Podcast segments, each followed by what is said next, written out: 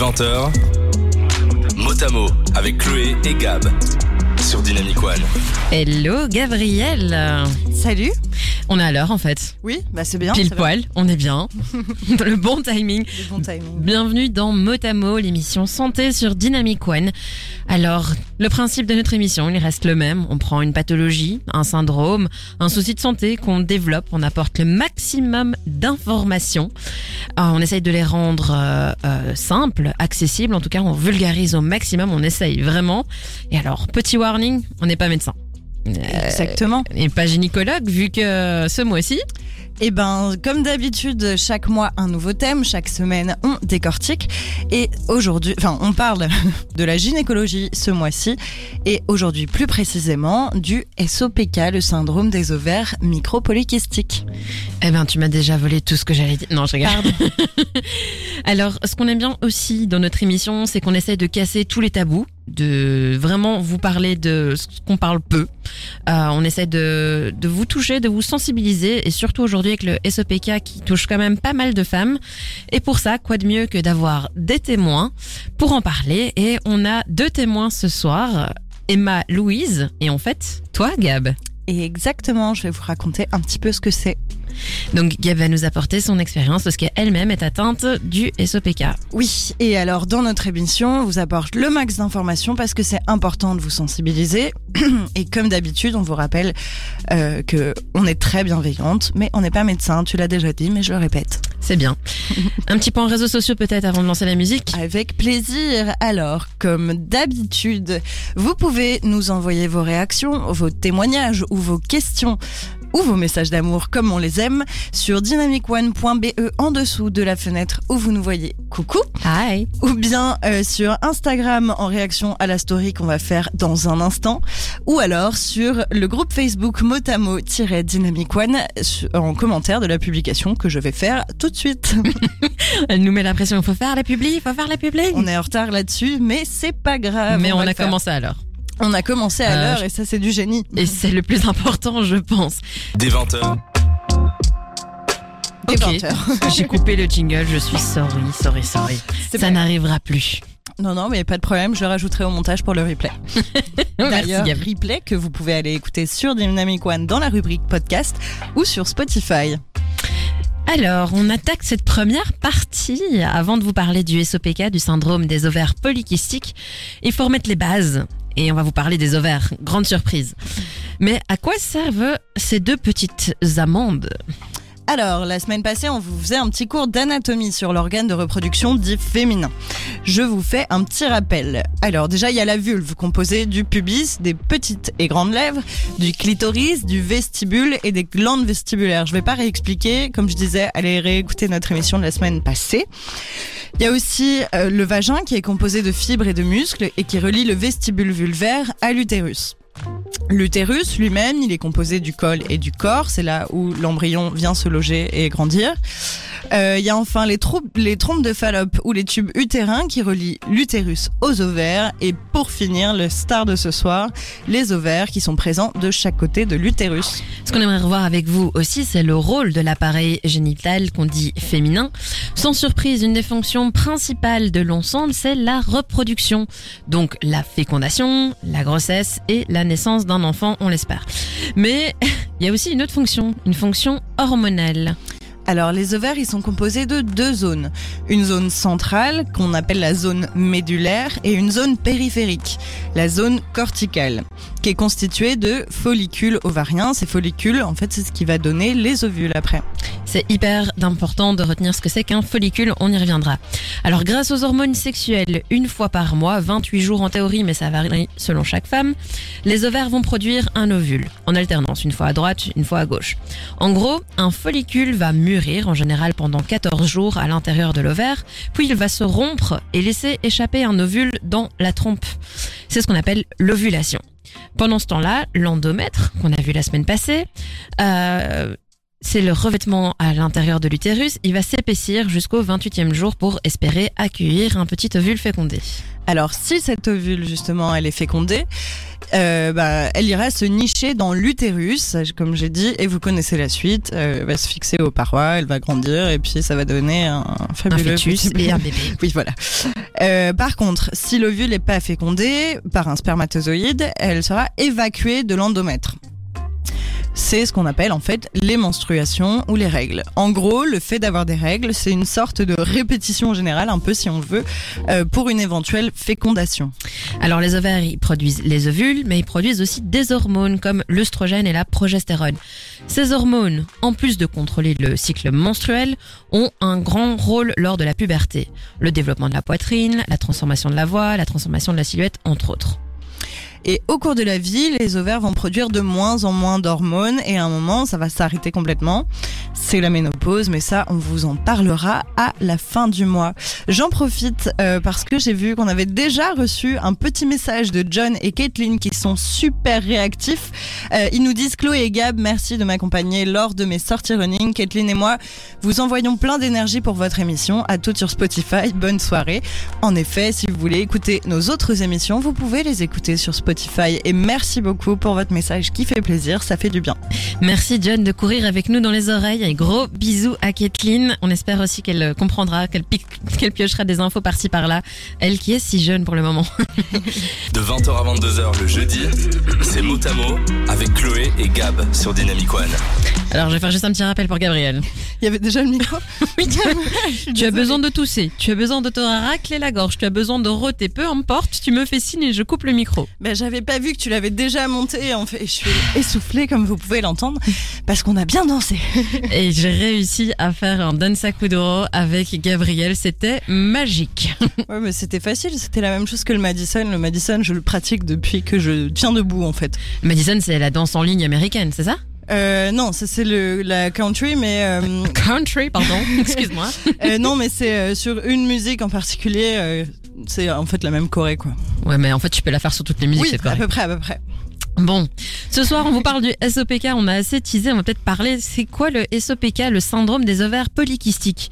Alors comme pour l'endométriose dont on parlait la semaine passée, une femme sur dix est concernée par le SOPK, c'est énorme. Alors certaines sources, on n'était pas hyper d'accord avec Gabriel, mais certaines sources disent même une femme sur cinq, quoi qu'il en soit, une femme sur cinq ou une femme sur dix, c'est énorme et pourtant c'est tellement peu connu et diagnostiqué, mais ça on va y remédier ce soir. Alors, le syndrome des ovaires micropolykystiques, c'est une maladie ornom ornomale, tout à fait, hormonale, qui peut apparaître dès les premières règles, mais ça peut aussi arriver plus tard. Il y a un dérèglement des hormones d'origine ovarienne et ou centrale, donc c'est les hormones qui sont produites par le cerveau. Et une hormone en particulier va être produite en grande quantité, c'est la testostérone.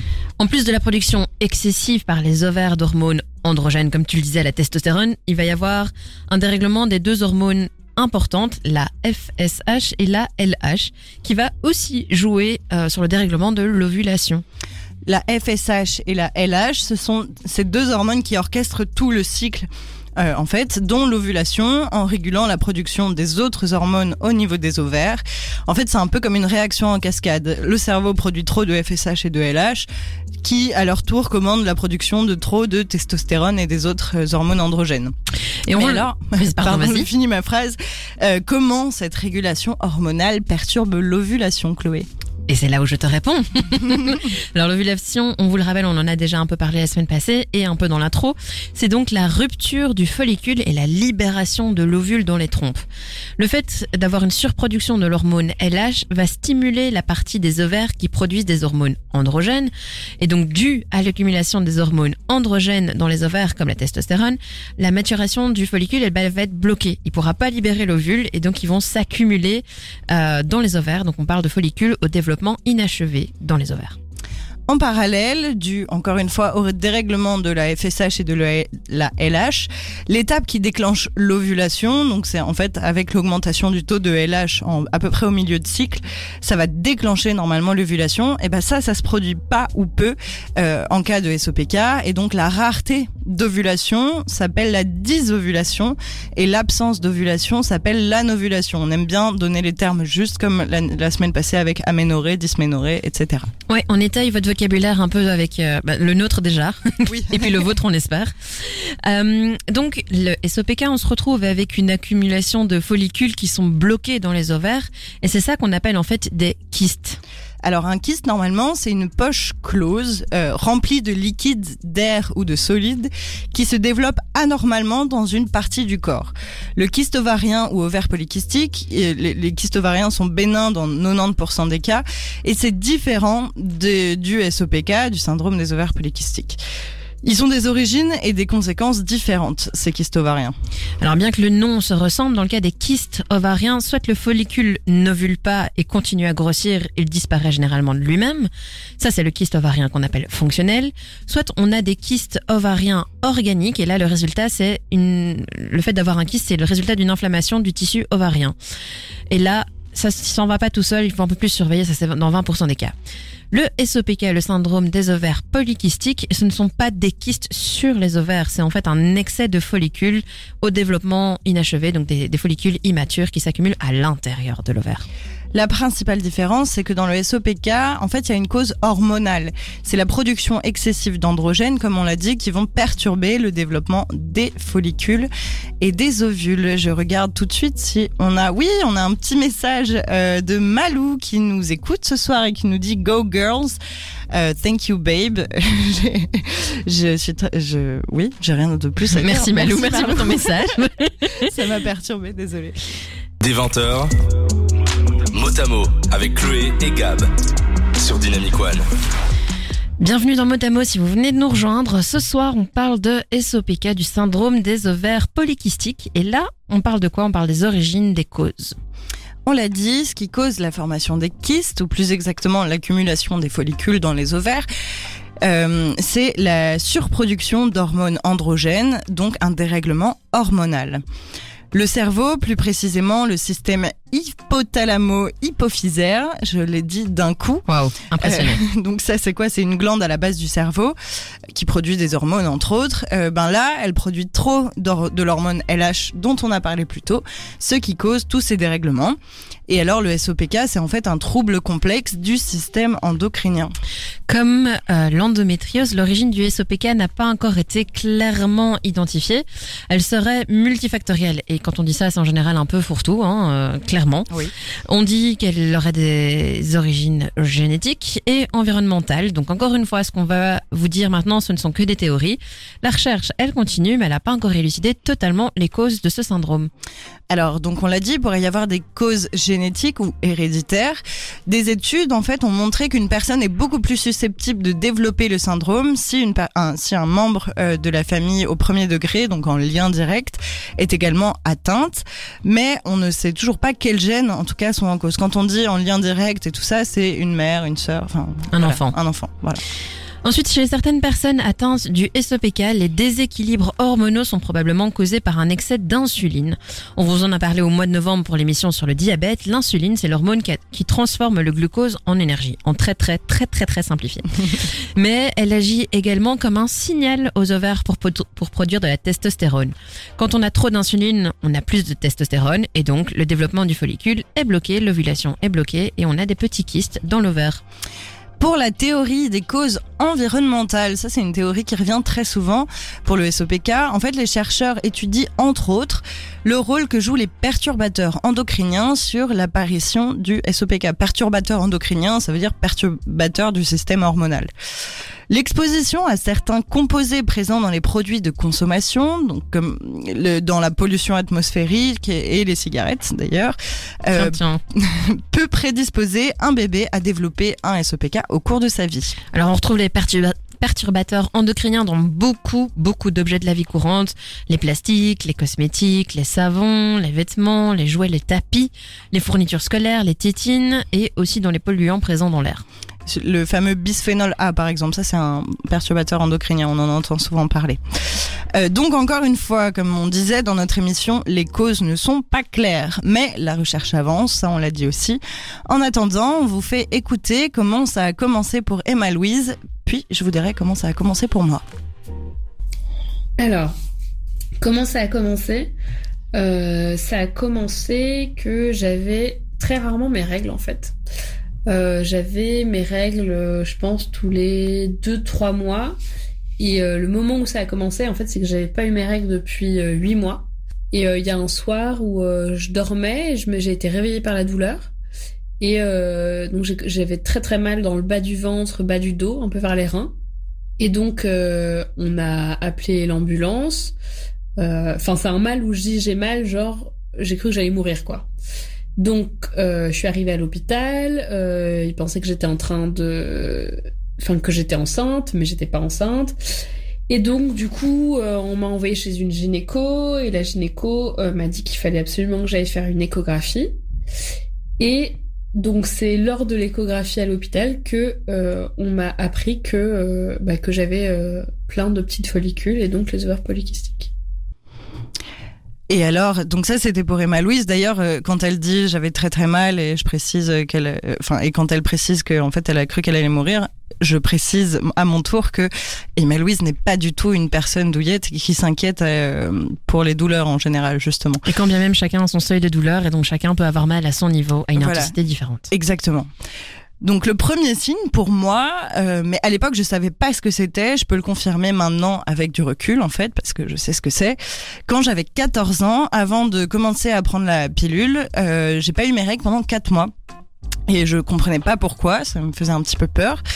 Euh, et j'ai pas cherché plus loin et j'ai commencé à prendre la pilule pour réguler mes cycles. Donc a posteriori, maintenant tu te dis c'était ça, mais à l'époque tu te posais juste des questions en disant c'est bizarre, c'est pas normal, mais bon voilà, avec la pilule c'est réglé. Voilà, exactement. Je savais pas ce que c'était. Et puis euh, bon, c'était deux ans quand même déjà après euh, mes premières règles, donc je trouvais ça bizarre, alors qu'avant c'était à peu près euh, réglé quoi.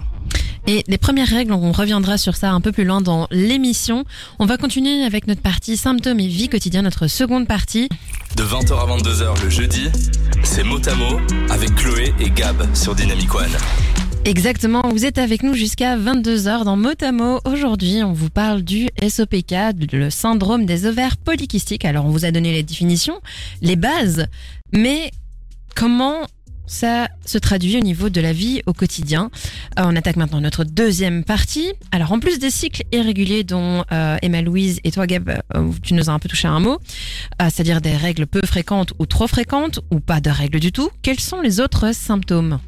Alors dans le SOPK, comme les ovaires produisent trop de testostérone, surprise, ça se traduit par une pilosité excessive, l'hirsutisme, le visage ou sur le visage ou sur le corps, de l'acné qui évolue en fonction du cycle et une perte de cheveux, c'est ce qui est appelé une hyperandrogénie euh, je rappelle juste, je sais plus si on l'a précisé, mais la testostérone et les hormones androgènes, c'est en fait les hormones considérées comme, enfin les hormones mâles en fait. Ouais, c'est ça, dites masculines. Chaque femme est différente, donc les symptômes peuvent être différents. Les trois symptômes que Gab vient de citer sont généralement présents dans tous les cas des SOPK à un degré différent, ça c'est possible. Il y a aussi la prise de poids, surtout au niveau du ventre, générée encore par le surplus de testostérone, on y reviendra, des maux de tête, des insomnies, de la fatigue et de l'infertilité. Alors, euh, en théorie, la moitié des femmes avec un SOPK sont infertiles ou hypofertiles. Alors attention, on va juste faire la nuance entre infertile et hypofertile, justement. Infertile, c'est l'incapacité totale à procréer, à tomber enceinte. Hypofertile, c'est une incapacité un petit peu, mais pas totale, dans le sens où avec un petit coup de pouce, on y reviendra, il est toujours possible de procréer. En fait, on peut dire que c'est l'hypofertilité, c'est plutôt une difficulté à procréer ou à tomber enceinte. D'ailleurs, Emma Louise nous en parlait un petit peu. Non, je pense juste que le, SOPK c'est pas une pas une fin en soi. On a beaucoup euh, dans nos têtes ce truc de tel le SOPK donc euh, t'es euh, stérile alors que pas du tout. D'ailleurs moi ma gynécologue me dit toujours que elle a beaucoup de femmes qui ont le SOPK qui pensaient ne jamais tomber enceinte et au final qui tombent enceintes. Je crois qu'il faut faire aussi confiance à, la médecine, faut faire confiance à son corps. Et, euh, et voilà, rien n'est rien impossible. Alors, ce qui pose des problèmes d'infertilité ou d'hypofertilité, tu viens d'expliquer, Gab, c'est bien sûr les cycles irréguliers. Comme on vous l'a expliqué, à cause du dérèglement hormonal et du surplus de testostérone, les ovules n'arrivent pas à maturité et ne sortent pas des ovaires, ou alors très très peu. Pour faire face à ça, quand on a un désir de grossesse, des solutions existent et on en reparlera aussi dans les traitements. Quand il y a des cycles, quand il y en a, les règles, elles peuvent être soit très abondantes, soit au contraire très peu. Mais il y a souvent, dans tous les euh, dans beaucoup de cas, des douleurs plus intenses que la moyenne pendant ou en dehors du cycle. Elles peuvent être au bas du ventre, au dos et ou au sein, un petit peu partout en fait. Euh, on y reviendra sur les douleurs dans la prochaine partie. J'insiste bien sur le fait que ces douleurs, elles peuvent survenir pendant ou en dehors du cycle. D'autres troubles qui peuvent être liés au SOPK, c'est les troubles anxieux et dépressifs. Donc les personnes atteintes auraient trois fois plus de risques de souffrir de problèmes de santé mentale. Mais les raisons de ce phénomène ne sont pas encore très très claires. Il pourrait y avoir un lien avec les symptômes et l'incapacité à contrôler son corps, ou bien avec les dérèglements hormonaux tout directement, ou à cause de certains neurotransmetteurs, mais rien n'est encore prouvé. Alors là, on vous a euh, expliqué quelques symptômes. Euh, voici comment euh, ça se manifeste pour Emma Louise.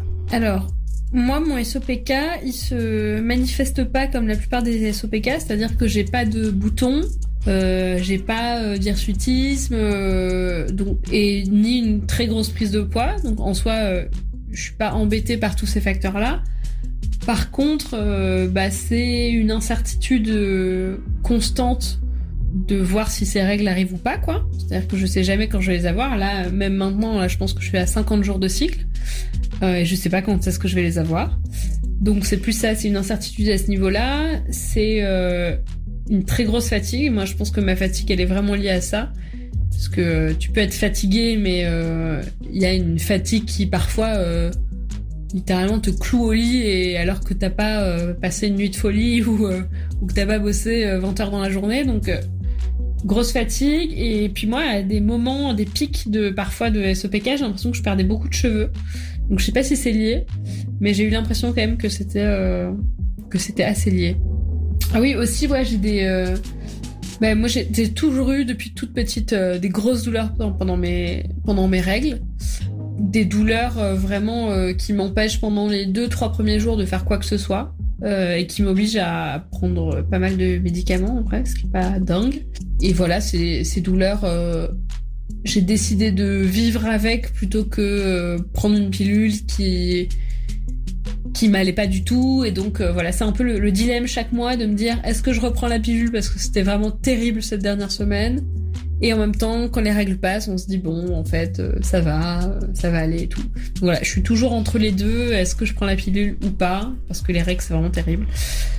Donc je ne sais pas. Non, je pense juste que le, le SOPK petit euh, problème technique. Euh, donc ça, c'était pour Emma Louise et ça, c'était ses symptômes. Donc, euh, me concernant, je coche un petit peu toutes les cases du SOPK, du syndrome des ovaires polykystiques. J'ai, par exemple, de l'hyper euh, voilà, 1, 2, 3, hyperandrogénie. Donc de l'hirsutisme, de l'acné parfois, et je perds beaucoup mes cheveux. J'ai des cycles douloureux, ça c'est sûr et certain, j'en ai déjà parlé dans cette émission d'ailleurs. Et quand je suis pas sous pilule, euh, mes cycles sont très très rares en fait, j'ai très peu mes règles. En plus de ça, je prends facilement du poids au niveau du ventre et j'ai beaucoup de fatigue entre guillemets inexpliquée comme disait Malou, sans avoir passé de nuit de folie ou d'avoir trop travailler dans une journée. Donc ça correspond bien à ce qu'on disait. Chaque femme vit différemment son SOPK, mais il y a quand même des euh, symptômes qui sont communs, des intensités qui peuvent être différentes, mais des symptômes qui sont communs. Euh, ces deux témoignages, c'est un bon exemple. La plupart des maladies et des syndromes ne se manifestent toujours de la même façon euh, en fonction de personne. Nous, on n'est pas médecin, on vous expose des généralités, on est obligé. En deux heures d'émission, on peut pas aller dans les détails et faire du cas par cas. Donc si vous avez des doutes, même si vous cochez pas toutes les cases comme disait Gabriel, allez consulter, allez consulter quelqu'un en qui vous avez confiance, avec qui le contact passe bien. Je suis tout à fait d'accord, merci pour ce rappel. J'en profite euh, parce que j'ai vu qu'on avait reçu deux messages. Un de Xav qui nous dit toujours au rendez-vous, merci de nous apprendre tant de choses à chaque fois, vous êtes toujours autant au top, bise. Un grand merci à toi d'être toutes les semaines au rendez-vous et un gros bisou aussi. Et on a aussi un message, encore une fois, de Caitlin et John qui nous disent euh, émission une nouvelle fois intéressante, SOPK kyste follicule. J'en connais une qui va passer une chouette nuit. En tout cas, elle a été ravie d'entendre son prénom en live. Malheureusement, c'est l'heure de dormir. Vous ne faites pas le poids face à la Reine des Neiges, à part si l'une d'entre vous nous chante un petit libéré, délivré. Ce sera pas moi. Est-ce que toi, Chloé J'allais le faire, puis je me suis dit, je vais me faire juste détester par tout le monde si je fais ça. Donc, euh, libéré, délivré. Non, je vais pas le faire. Voilà, c'était euh, spécialement Chloé pour Kathleen. Euh, merci beaucoup en tout cas pour ce, messages. Bonne nuit, Kathleen, et bon courage, John. Bonne nuit, oui, et on est très ravis d'avoir des auditeurs de tous les âges finalement. Exactement. Des 20h, mot à mot avec Chloé et Gab sur Dynamic One. Je suis assez contente, hein, je me suis servi en afro ce soir, donc euh, Ouais, c'est la playlist est faite pour toi. exactement, exactement. On continue, le SOPK, euh, on parlait de la vie au quotidien. Comme on le disait, les symptômes sont assez hétérogènes avec des niveaux d'intensité différentes, ce qui rend difficile son diagnostic, on en parlera dans la partie diagnostic. Dans cette partie, on aimerait revenir sur ce qu'on expliquait la semaine passée lors de notre émission sur l'endométriose. D'ailleurs, vous pouvez aller la réécouter si vous l'avez loupé sur dynamicone.be dans la rubrique podcast ou sur Spotify. Euh, mais je continue, donc on revient sur le sujet des cycles douloureux. Il y a une grande banalisation des douleurs des règles, alors que la douleur, c'est pas normal. Je l'ai répété 15 fois, je le répéterai encore. Et on va encore le répéter demain dans l'émission. Alors il y a aussi le fait que euh, les premiers symptômes peuvent apparaître à l'adolescence avec les premières règles. Alors comme c'est des symptômes nouveaux qui peuvent ne pas être interprétés comme étant anormaux, bah, c'est un peu difficile. La première fois, c'est la première fois qu'on a ces règles, on, a des symptômes et donc on se dit bah c'est normal en fait d'avoir mal comme ça, c'est la première fois que ça m'arrive. Eh bien non. Et quand bien même on partage le fait que c'est douloureux avec un gynécologue ou avec un médecin, ou alors qu'on parle d'une irrégularité des cycles pour les... euh, non, c'est pas ça que je voulais dire. Non. Quand bien même on partage le fait que c'est douloureux avec un gynécologue ou un médecin, une irrégularité des cycles pour les deux premières années de règles est généralement tolérée. Donc difficile de voir le SOPK aussitôt, donc dès les premières règles, même si ça peut arriver à ce moment-là. Pourtant, ces douleurs, elles sont bien réelles, je peux vous l'assurer. Emma Louise peut vous l'assurer. Nos témoins de la semaine passée avec l'endométriose on- Aussi. peuvent vous aussi vous l'assurer. Et elles peuvent être handicapantes en plus. Ouais, comme le disait euh, Emma-Louise dans son témoignage, euh, elle a dû appeler l'ambulance, l'ambulance carrément parce qu'elle savait plus euh, bouger quoi. Oui, c'est ça. Donc euh, voilà. Donc le fait que euh, ça apparaît avec les premières règles, c'est nouveau. Le fait que on considère que c'est les premières règles, c'est les deux premières années, bah c'est normal que t'aies mal. Bah on passe clairement à côté du SOPK et de manière générale, les douleurs de règles, elles sont pas souvent, voire quasi jamais prises au sérieux dans la société. Soit elles sont banalisées, c'est normal d'avoir mal pendant les règles. Non. Soit elles sont minimisées ou alors remises en question et c'est pas du tout ok. On vous le rappelle, c'est important d'avoir un bon lien avec son gynécologue ou avec son médecin. Si vous ne vous sentez pas écouté, si vous ne vous sentez pas compris, comprise, n'hésitez pas à aller voir quelqu'un d'autre. C'est hyper important. Pardon, ma voix est partie. Re- Reviens, la voix de Gabriel revient. Je pense que c'est bon. Et d'ailleurs, j'en profite euh, pour rebondir euh, sur un fun fact, euh, enfin un fun fact, un super fact que j'ai appris, je sais plus hier ou aujourd'hui. Apparemment, je suis pas sûre des sources, mais en Espagne, les femmes auraient le droit à des congés quatre jours par an. euh, J'ai entendu ça. pour les règles, Euh, c'est c'est bon, c'est pas assez quatre jours par an, mais c'est déjà un pas énorme et c'est super. Et alors j'aimerais bien qu'on généralise ça à toute l'Europe en fait. Oui, ce serait pas mal les petits. Puis du coup, un peu plus que quatre jours par an parce que c'est- sinon ça veut dire que seulement quatre fois dans l'année t'as le droit d'avoir des règles qui font mal. Mais bon, c'est déjà un pas C'est énorme. déjà ça. Voilà. Il faudrait plus. On... Oui, Oui, mais voilà. c'est déjà ça. On continue. Un autre préjugé qu'on aime casser, les préjugés d'ailleurs, c'est de dire que le SOPK est une maladie de grosse et c'est hyper et totalement faux. Beaucoup de gynécos d'ailleurs et de médecins généralistes aussi sont jugeants par rapport euh, au poids et par rapport à tout ça et euh, n'hésitent pas à faire des commentaires du style ah bah il faut perdre du poids madame ça ira mieux. Euh, bah c'est hyper grossophobe déjà et c'est faux. Euh, en plus, vous le savez, dans cette émission, on n'aime pas du tout. On a commencé par les troubles du comportement alimentaire, c'est pas pour rien. Euh, on peut avoir un IMC considéré comme normal et avoir le SOPK quand même. Et bien souvent, comme le commentaire vient d'un professionnel de la santé, on va le croire. Enfin, bien souvent. Ça dépend de chacun, de chacune, mais voilà. La personne, du coup, va entendre ce commentaire, va peut-être tomber dans des régimes ou des remèdes miracles de perte de poids, comme des médicaments dits coupe-faim. Alors là, on dit non, non et non. J'aimerais vous rappeler de 1 que les professionnels sont tout aussi humains que vous et moi et peuvent porter des jugements non fondés. Et deux, il ne faut pas croire noir sur blanc ce genre de commentaires. Et en tout cas, oui, les professionnels de la santé sont censés avoir une formation, vous fournir des informations justes. Ça n'empêche que parfois, ils se permettent des commentaires qu'ils ne doivent pas faire. On aime bien vous rappeler euh, de savoir faire la part des choses dans cette émission et d'avoir un esprit critique, même face à un médecin.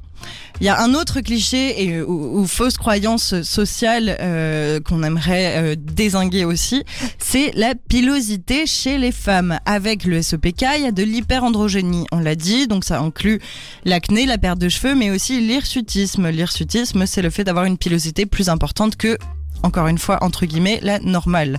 Parce que la normalité, qu'est-ce que c'est? Avoir des poils, ben, pour le coup, ça c'est normal et c'est naturel. Et c'est votre choix de vouloir traiter l'hyperandrogénie ou non. Votre choix d'avoir des poils ou non, euh, ou euh, autant que vous voulez, doit correspondre à vos envies et à ce que vous voulez, pas à la pression sociale et à ce que la société impose comme critère de beauté. Vive les poils si vous les aimez. Un autre choix qu'on voudrait aborder aussi, c'est le choix d'avoir ses règles ou non. Avec le SOPK, elles arrivent très peu, de manière irrégulière, voire pas du tout. Et un des avantages, c'est qu'on vous met sous pilule et avoir le fait d'être sur pilule, vous allez avoir des cycles réguliers. C'est-à-dire choisir de d'avoir ces règles tous les mois ou non, de ne plus les avoir du tout si on veut plus les avoir du tout. Il y a des pilules qui ne, où on n'a plus de règles. Les avoir tous les mois, ça peut être rassurant si on ne souhaite pas tomber enceinte et permettre de ne pas être constamment dans l'incertitude. Ne plus les avoir du tout, c'est aussi être tranquille et sans douleur. Encore une fois, c'est votre choix.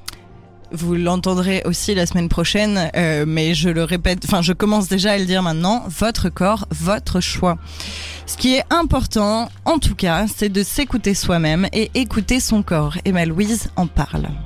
Mes, mes solutions, euh, à part euh, être vigilante et apprendre à traquer un peu son cycle, ça c'est quelque chose d'important. moi je, je, sais que je faisais pas trop attention, par exemple à regarder mes pertes blanches, à regarder euh, euh, mes humeurs et tout. Et j'ai l'impression que depuis que j'ai le SOPK, je, vu que je sais jamais quand arrivent mes règles en fait, j'ai appris à peut-être plus écouter mon corps et à, mieux comprendre quand est-ce que bah, j'allais les avoir, quand est-ce que j'avais des mon syndrome prémenstruel, euh, quand est-ce que je sais pas, ouais, mes pertes changeaient et tout. Et donc j'ai l'impression que ça m'a appris à un peu plus m'écouter.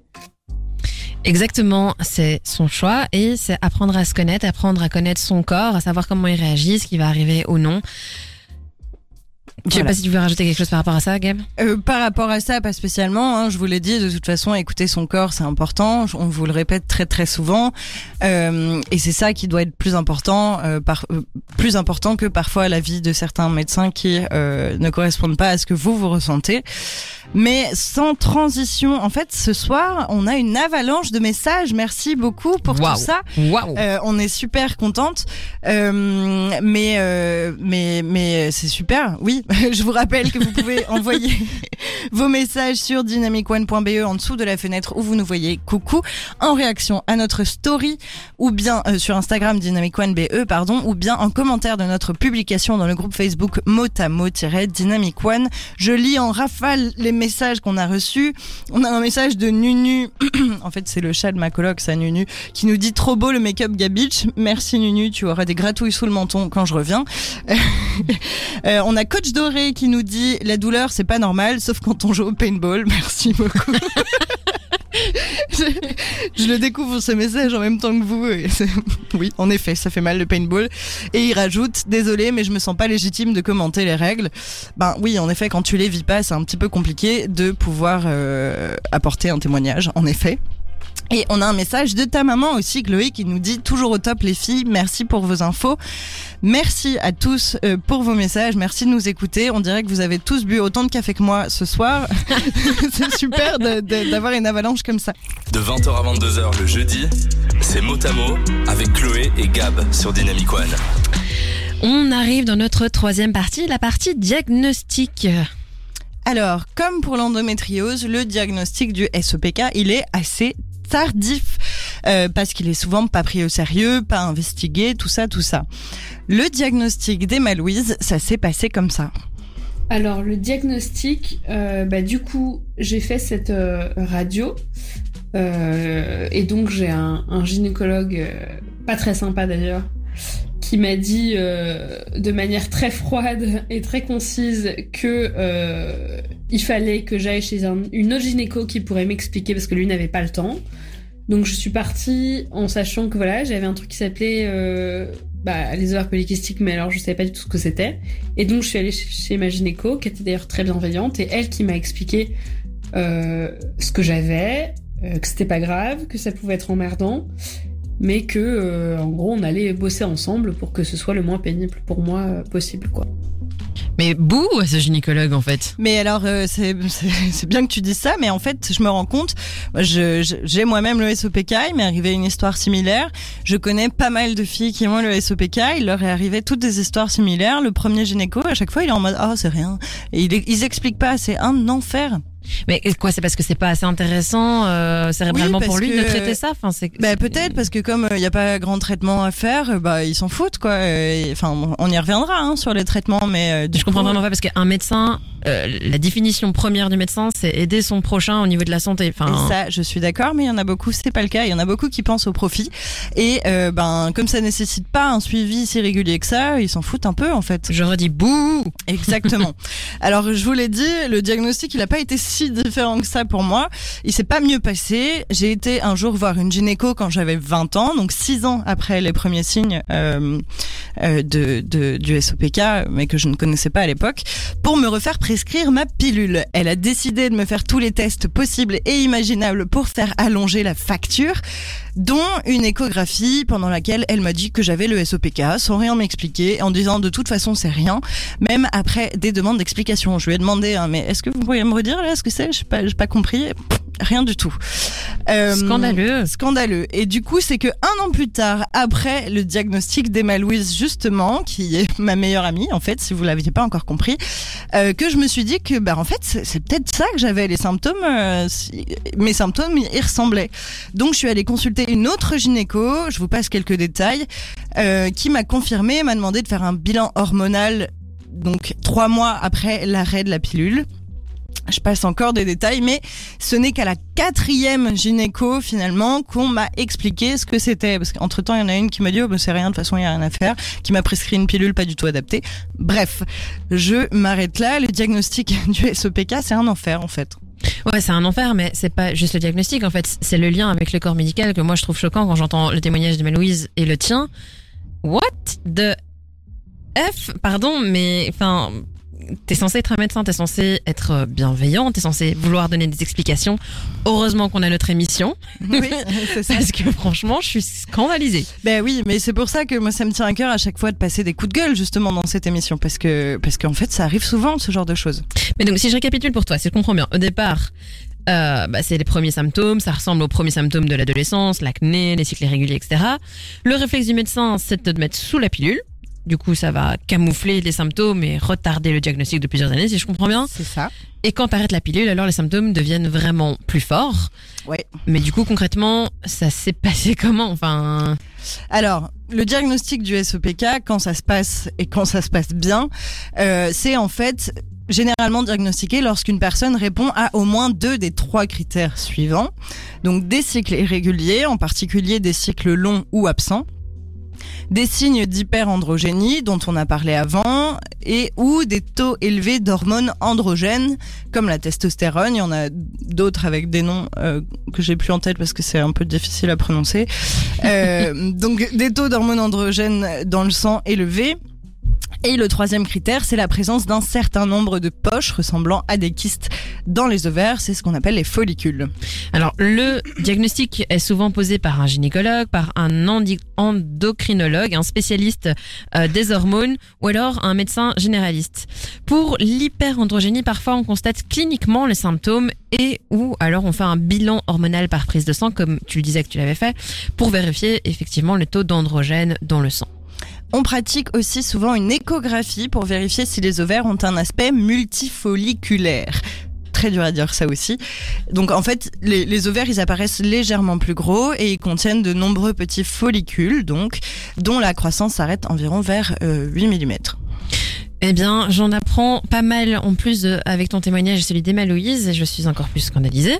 Euh, j'ai de la chance d'avoir une gynécologue avec laquelle le contact pas bien, passe bien, mais j'ai aussi la chance d'être en bonne santé de ce côté-là. Et je remarque que j'ai vraiment beaucoup de chance parce que les SOPK, comme on le disait, c'est une femme sur 5, une femme sur, enfin, entre une femme sur 5 et une femme sur 10. Donc, euh, probablement que vous connaissez quelqu'un dans votre entourage qui a qui est atteinte du SOPK. Exactement. Et pour vous rassurer tous, j'ai maintenant une bonne gynécologue. Emma Louise a maintenant une bonne gynécologue. Donc euh, voilà, il faut demander à ses copines en fait euh, les expériences de gynéco. Ça marche super bien. Ça marche vraiment bien, ouais. On se refile les tuyaux, quoi. Exactement. Allez voir un tel, allez voir une telle, il consulte là ou, là. Et c'est vrai que ça marche bien le, bouche à oreille. Jusqu'à 22h, Chloé et Gab vous parlent santé dans Motamo sur Dynamic One.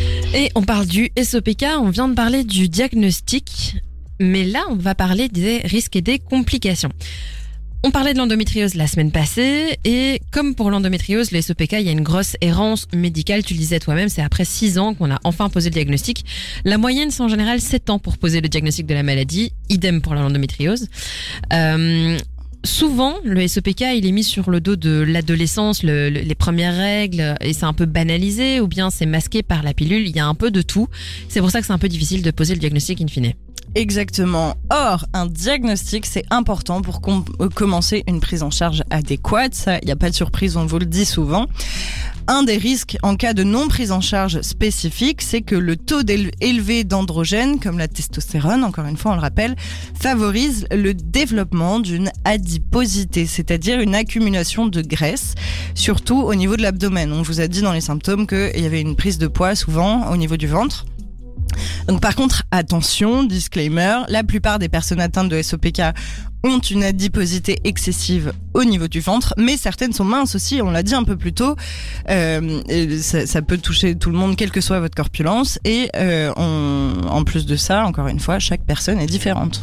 Alors l'adiposité abdominale, ça peut augmenter le risque de syndrome métabolique, comme par exemple des troubles de la glycémie, du surpoids, des taux de cholestérol et de lipides anormaux, etc. On a lu que avec l'âge, c'est plutôt les symptômes du syndrome métabolique qui vont se manifester plutôt que les symptômes, euh, les symptômes liés au, euh, au dérèglement hormonal. Une conséquence encore de cette adiposité excessive, c'est qu'elle prédispose à l'insulinorésistance. En fait, le fait que le corps ne parvient plus à utiliser l'insuline. Encore une fois, allez réécouter notre émission sur le diabète. Euh, euh, voilà, tout simplement. En fait, je vois que je suis en train de spoiler ce que Chloé allait dire, donc je m'arrête là. Donc, on vous le rappelle, l'insuline, elle permet de faire l'utilisation, euh, elle permet l'utilisation, pardon, du glucose contenu dans les aliments pour nos cellules. Et si le corps sait plus l'utiliser, il y a une accumulation de glucose dans le sang, ce qui peut conduire au diabète. Et alors, on vous propose d'aller réécouter notre émission, comme je disais, sur Dynamic One ou sur Spotify. Une émission où d'ailleurs on explique que le diabète, bah, ça augmente le risque d'hypertension artérielle pardon, et des maladies cardiovasculaires comme l'AVC, les infarctus. Bah, du coup, c'est la même chose pour le SOPK. Vu qu'on a plus de chances d'avoir le diabète, plus de chances, plus de probabilité, parce qu'on va pas dire c'est la chance. euh, et donc on augmente aussi le risque d'hypertension et de maladies cardiovasculaires. C'est pour ça que ça nécessite un tout petit suivi quand même, le SOPK, même si c'est pas aussi suivi que d'autres maladies.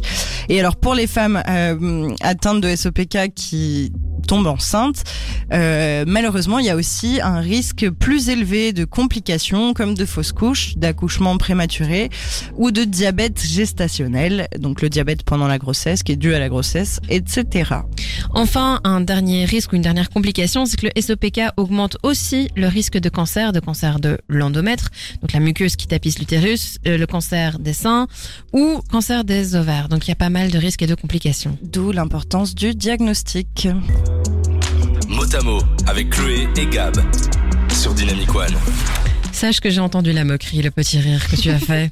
Je veux pas de quoi tu Alors j'aimerais bien ton attention, s'il te plaît, parce que je c'est suis là, je suis tout à fait là. c'est euh, une séquence, euh, la séquence qu'on adore tous, où je te pose la question fatidique avec un petit roulement de tambour.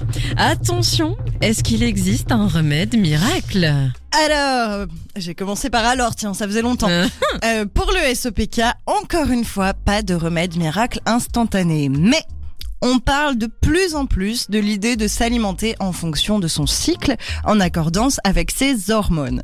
Ici, dans le SOPK, l'hormone qu'on veut combattre, si on veut la combattre, je le rappelle, c'est un choix, c'est la testostérone. Et pour ça, le meilleur remède anti-androgène, c'est l'œstrogène. Certains. Certains aliments, ils contiennent des phytoœstrogènes. Et alors, Chloé, un petit jeu aujourd'hui, essaye de deviner quels aliments en contiennent. Alors, euh, est-ce que c'est un fruit exotique du type, je sais pas moi, du gingembre? Je donne aucun indice, mais non, c'est pas du gingembre. Est-ce que c'est une euh, plante euh, qu'on doit aller chercher en haut d'une montagne bien précise au Groenland? Absolument pas. Est-ce que c'est un œuf d'un certain type de poule cuit euh, à une température parfaite? Eh bien non, pas du tout. J'aurais essayé, hein, j'ai donné On de ma en est personne. loin. T'étais un petit peu proche avec quand t'as dit plante, mais après le Groenland, bon, c'est parti en cacahuète. Mhm. Mais en fait, c'est la réglisse, c'est le soja, c'est Ah deux ouais aliments qui contiennent de la phytoestrogène. Du coup, c'est assez mal barré pour moi. Moi, je déteste ça, la réglisse. Donc, Le euh, goanisé, t'aimes pas oh, Le pastis, tout ça, non ah non, j'ai beau être française, le Nice, c'est vraiment pas mon truc. Eh ben, tu rates quelque chose. Pas du tout. Moi, je suis bière, vin rouge et euh, vodka si tout va bien. Un bon petit pastis quand même, ça se refuse pas. Pour moi aussi, mais c'est pas grave. Donc je continue. Pour agir sur l'acné hormonale liée à un excès de testostérone, on peut utiliser des soins à base de lait de chèvre. Et alors ça, c'est vrai. Le- le- les savons au lait de chèvre, par exemple, ça fait une peau douce de ouf. On peut l'utiliser en masque. Je Ça, c'est vraiment top. Je le recommande, acné ou pas acné. Pour le reste, la pivoine, qui est aussi un anti-stress. Le bourgeon de cassis, aussi un diurétique. Le gâtillier, c'est une plante médicinale calmante. euh, Allez chercher sur Google. Ou la nigelle, une autre plante médicinale. En fait, tout ce que je viens de citer a comme propriété de réguler le système hormonal et d'agir sur les androgènes. Mais attends, il en reste un et j'ai gardé mon préféré pour la fin, évidemment. Attention, Qu'est-ce que tu vas sortir? C'est le houblon. Alors les filles, pour lutter contre le SOPK, à vos shops. Et santé Santé. Non, n'empêche, euh, je disais la plante au Groenland, euh, tu m'as cité quand même pas mal de noms de plantes. Oui, j'ai cité des trucs, oui. J'étais quand même pas loin, tu vois. Alors je sais pas si le gâtillier, la nigelle ou le houblon, ça se cultive au Groenland. Excusez-moi de m'être trompée. c'est bien une information complète pour la fois prochaine, Ok, s'il te plaît, Gabriel. bon, on le rappelle que l'abus d'alcool, non, hein, on boit avec euh, raison, Modération. avec raison, modération, comme vous voulez. Euh, mais voilà, ouais, à une bière, quand tu veux. Allez. Alors, mais sinon, plus sérieusement, il n'existe pas vraiment de traitement curatif euh, spécifique au SOPK. C'est plutôt des traitements qui vont traiter les symptômes, qui vont les atténuer, ou alors euh, plutôt les cycles menstruels, les stopper par exemple. Le traitement le plus recommandé, c'est la pilule contraceptive. On vous l'expliquera un petit peu plus en détail la semaine prochaine. Je commence à teaser notre émission sur la contraception. Mais une pilule combinée, euh, ça contient des progestérones et des œstrogènes qui sont des anti-androgènes en fait. Donc, euh, entre autres, hein, euh, donc qui vont diminuer la production de testostérone entre autres aussi, et ainsi limiter les symptômes de l'hyperandrogénie. Alors pour celles qui souhaitent avoir des cycles réguliers, parce que ça peut être rassurant d'avoir ses règles tous les mois par exemple, la pilule va permettre de réguler tout ça. Mais ce sont en fait de faux cycles. On appelle ça des hémorragies de privation. Sympa comme euh, petit nom. Oui. Euh, car la pilule combinée bloque elle-même l'ovulation. Donc euh, c'est juste des règles, c'est juste l'endomètre qui s'évacue. Elle aide aussi, et c'est magique, à diminuer les douleurs de règles. Oui, alors les diminuer, hein, pas les enlever. Ouais, c'est Voilà. pas si magique que ça. Donc pour celles aussi qui ne souhaitent plus avoir leurs règles, pour dire adios à, à la douleur et au flux abondant, certaines pilules peuvent les faire disparaître. Il faut se renseigner auprès de votre gynécologue et un bienveillant et euh, demander à vos copines lesquelles sont bien. Et puis voilà. Jusqu'à 22h, Chloé et Gab vous parlent santé dans Motamo sur Dynamic One. On parlait des traitements, on avait un peu commencé la liste, on parlait de la pilule justement juste avant. Euh, il existe d'autres traitements hormonaux en fait que la contraception et ce sont les traitements anti-androgènes. Il s'agit principalement de bloquants des récepteurs des hormones androgènes. Certains d'entre eux exercent une action contraceptive en bloquant la fonction ovarienne et ils peuvent aussi s'opposer à l'effet de la testostérone. Alors, il existe une version hormonale et une version non hormonale de ces traitements anti-androgènes. Mais dans les deux cas, ils peuvent avoir des effets secondaires assez importants et sérieux. Baisse de la libido, dépression, euh, développement anormal des seins, écoulement de lait. J'ai même vu suicide sur un site. euh, Bah, très bien, très bien. Voilà. Se faire traiter pour avoir autre chose, trop bien. c'est parfait. Donc dans tous les cas, allez consulter. C'est pas des traitements à prendre à la légère. Moi, quand j'ai vu anti-androgène, je me suis dit mais c'est ça la solution. Et en fait, euh, très mauvaise idée. C'est ça, il faut choisir un traitement qui, qui vous convient en fait. Hein. Qui- Qui vous convient et euh, et surtout en discuter avec euh, votre médecin pour voir si c'est adapté à vous ou non. Alors on continue sur les traitements pour le SOPK. On parle d'un mode de vie sain, une alimentation équilibrée ainsi qu'une activité physique quotidienne qui constitue une partie importante du traitement. Alors ce mode de vie sain aide à équilibrer le taux d'insuline, à garder le cœur en forme, à réduire les risques d'apparition d'un diabète. En soi, faire du sport, peu importe la pathologie, ça aide. Oui, c'est souvent ce qui revient. Et alors, euh, eh bien, on parle, on écoute tout de suite Emma Louise qui nous parle de sa prise en charge. Alors, la prise en charge, donc c'était avec ma, gynécologue qui m'a dit que, que déjà, enfin, elle m'a demandé si je voulais avoir mes règles de nouveau, tous les mois. Et donc, je lui ai dit que je j'étais pas sûre à 100% de vouloir les avoir, machin, mais elle m'a dit, voilà, euh, une pilule, ça pourrait peut-être euh, soulager, euh, entre guillemets, euh, bah, c'est ce syndrome. Euh, mais, mais sinon, que, en gros, il n'y avait pas grand-chose à faire, quoi. Qu'il n'y avait pas de médicaments euh, spécial et que c'était mon choix, voilà, de vouloir être contracepté ou pas, mais que, que en soi, bah, il y avait un peu rien à faire. Donc, j'ai pris une contraception au début, contraception ce qui ne m'allait pas, qui était la pilule. Et donc, j'ai juste euh, décidé de vivre avec. Voilà. Alors, contrairement à Emma Louise, euh, moi, la pilule, après plusieurs essais différents de pilules différentes, ça me convient plus ou moins. Donc, j'ai continué à la prendre. Avec la pilule, en fait, j'ai de nouveau des cycles réguliers. Comme on l'a dit, même si c'est des faux parce que j'ovule pas forcément, et ça permet, euh, comme y a- elle contient des progestérone et de l'œstrogène, de réduire mes taux d'androgène, donc de soulager mes symptômes liés à la testostérone. Et euh, concernant euh, la gestion de glucose, en fait, moi, je, je mange presque plus d'aliments sucrés. Je, euh, petit disclaimer, je me prive pas, c'est juste, c'est parce que je préfère le sucré. Je suis team salé dans tous les cas. Team Euh, sucre. Euh, ouais, non, j'en mange encore de temps en temps, je me prive pas, mais euh, je suis team salé, donc euh, ça joue, je pense, un peu euh, sur ma surproduction d'insuline, de, de, consommer moins de glucose, et, et donc si ça agit sur ma surproduction d'insuline, ça agit sur ma surproduction de testostérone. Et encore une fois, je le répète, j'écoute mon corps pour mon alimentation, c'est hyper important. Et quant à mes règles et les douleurs qui viennent avec, euh, bah ça, je vous en ai parlé la semaine passée. C'est le curcuma. c'est vrai que tu nous en avais parlé la semaine Et passée. comme quoi, mes remèdes miracles, parfois, je les applique. En fait. Ouais, j'avais dit que j'allais me le noter, que j'allais aussi en acheter, c'est vrai.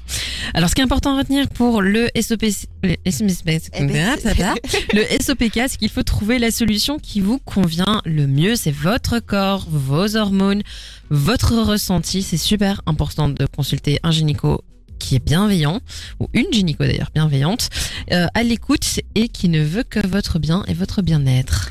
Alors, comme on s'approche tout doucement, euh, tout doucement, hein, de la fin de l'émission, si vous avez encore des petits messages à nous envoyer, des petits messages d'amour, des témoignages, des questions, euh, tout ce que vous voulez, ça se passe sur dynamicone.be en dessous de la fenêtre où vous nous voyez coucou, ou bien en réaction à notre story Dynamic One BE sur Instagram, ou alors euh, sur Facebook, dans notre groupe Facebook Motamo-Dynamic One en commentaire de la publication que j'ai fait tout à l'heure. Des 20h, Motamo avec Chloé et Gab sur Dynamic One.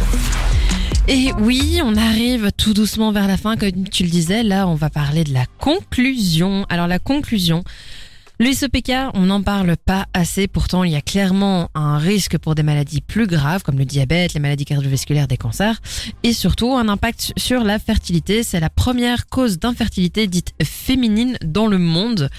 Euh, outre le fait aussi que ça douche énormément de femmes ou de personnes en tout cas euh, qui ont des ovaires.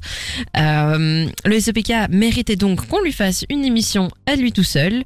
Pour moi, il y a un site européen pas mal fait, sopkeurope.org, qui compile vraiment beaucoup d'informations. Et en plus d'informer, le site sensibilise et s'engage concrètement dans la lutte contre le SOPK. Thank you so much. Euh, enfin, moi, je voulais vous parler du site ginenco.be, G-Y-N andco.be. Il est vraiment, vraiment super parce qu'il balaye tous les sujets en rapport avec la gynécologie, de l'adolescence, la puberté à la ménopause, en passant par la contraception, la grossesse, les maladies, etc. Il y a plein d'articles et vous y trouverez à coup sûr presque les réponses à vos questions. Et un autre site qui m'a beaucoup aidé euh, pour préparer cette émission, même si j'avais déjà quelques connaissances du coup, euh, c'est Clou à la base, euh, c'est helloclou.com, pardon. Euh, Clou, c'est L-U-E. Hein. C'est ça, exactement, pardon. pardon. le dire. euh, non, j'allais pas le dire, donc merci. euh, mais tout ça pour dire que Clou, à la base, c'est une appli pour traquer son cycle. Alors je vais pas faire de pub pour cette appli parce que je ne connais pas, mais je ne traque pas mon cycle parce qu'il vient à chaque fois, une fois tous les ans. Moment. Euh, sous pilule, il vient tous les mois. Tous les tous les mois, je peux prédire. Mais par contre. Euh, leur site helloclou.com donc ils proposent une encyclopédie avec plein d'articles sur la gynécologie aussi mais pas que la sexualité la culture donc euh, société féminisme LGBTQIA+ etc euh, et j'aime particulièrement ce site parce que en fait c'est une entreprise engagée dans le pouvoir des femmes et des personnes menstruées qui veut désinguer les tabous avec une approche scientifique en plus comme nous en fait. Exactement. On le sait, on trouve plein d'informations sur le net et on pourrait vous conseiller encore plein d'autres sites. Mais les personnes qui en parlent le plus et ce sont les personnes atteintes de SOPK. Ce sont ces personnes elles-mêmes euh, qui savent qu'il est important d'en parler pour faire bien connaître le SOPK, pour sensibiliser et aussi pour faire reconnaître cette maladie. À chaque fois qu'on a des témoins, on leur pose la question. Voici le message d'Emma Louise. Je crois que j'ai pas assez de recul euh, sur la situation pour pouvoir donner quelconque conseil, mais ce qui est sûr, c'est s'entourer d'un gynécologue euh, bienveillant, euh, qui juge pas euh, vos, vos habitudes alimentaires, euh, qui juge pas euh, vos pratiques sexuelles, qui juge pas euh, votre vie en général et qui et qui vous rassure sans euh, vous brosser dans le sens du poil, sans vous dire ce que vous avez envie d'entendre, mais voilà, qui, qui reste bienveillant. Ça, ça a été hyper important pour moi. Et non, écouter son corps, je pense, parce que les femmes, je pense qu'on a beaucoup l'habitude de d'avoir mal et on fait pas trop attention à, à nos douleurs, euh, à notre corps en général. Et en fait, euh, moi, par exemple, j'ai vraiment attendu de bah, d'être euh, au bout du rouleau pour me dire ah, je vais faire quelque chose. Alors qu'en fait, ça faisait depuis mes 16 ans que j'avais des règles qui étaient pas normales et tout le monde me disait et j'ai jamais rien fait quoi. Donc c'est, je pense, être à l'écoute de son corps et euh, choisir un gynécologue bien bienveillant quoi. J'adore parce qu'elle résume totalement la philosophie dans laquelle on fait euh, cette, cette, cette, émission.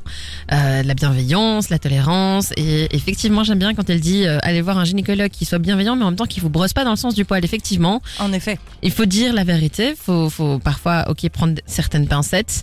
Pas minimiser. Mais justement. pas minimiser et être vrai dans ses propos. Je kiffe. Merci Emma Louise pour ce témoignage. Eh ben, j'allais justement dire Amen, sister. Et euh, ben, du coup, je suppose que ben c'est à moi aussi de vous faire ben passer oui, quel est ton message, message Gab? Euh, alors déjà, Emma Louise a très bien résumé les deux choses importantes euh, qu'on vous répète chaque semaine, ça c'est sûr. J'ai pas grand chose à ajouter là-dessus. Mais par contre, ce que je pourrais dire, c'est de ne jamais abandonner face à un diagnostic ou une consultation qui ne vous convient pas. Il faut continuer à consulter jusqu'à avoir les réponses que vous recherchez. Alors c'est pas évident, surtout dans le monde gynécologique. On vous en a parlé un petit peu plus tôt dans l'émission. Euh, c'est parfois une galère, mais comme je l'ai dit aussi, demandez autour de vous des retours à des tantes, des sœurs, des copines, des, des, des inconnus dans la rue peut-être. Est-ce que vous connaissez une gynéco? Bref, euh, demandez autour de vous pour trouver le la bon bonne euh, professionnel et euh, et voilà c'est à peu près mon message et en effet prenez soin de vous et puis après de toute façon on a les take home messages donc euh, Exactement. Merci Malouise, merci Gab pour ce résumé. En tout cas, comme vous le dites, allez consulter. Comme pour l'endométriose, il existe des cliniques spécialisées du SOPK. J'en ai vu une à UZ de Bruxelles par exemple, qui regroupe directement plusieurs professionnels et qui peuvent vous aider. Allez-y, posez toutes vos questions et il y a un bon lien et un lien de confiance avec votre médecin, votre gynécologue et tout ce que Emma-Louise et Gabriel viennent de le dire. Je vais pas le répéter. Je pense qu'on l'a assez fait pendant toute l'émission. Jusqu'à 22h, Chloé et Gab vous parlent santé dans Motamo sur Dynamic One. Ah, la dernière partie, c'est vraiment la partie qu'on préfère, les take-home messages, les messages à prendre avec vous à la maison. Un petit résumé, mais aussi des paroles qui vous, vont vous faire du bien, on l'espère. C'est parti. Vos ressentis sont légitimes. vos douleurs et vos gènes aussi. Il existe des professionnels bienveillants. Il existe des solutions. Votre corps, votre choix. Le SOPK n'est pas une fatalité.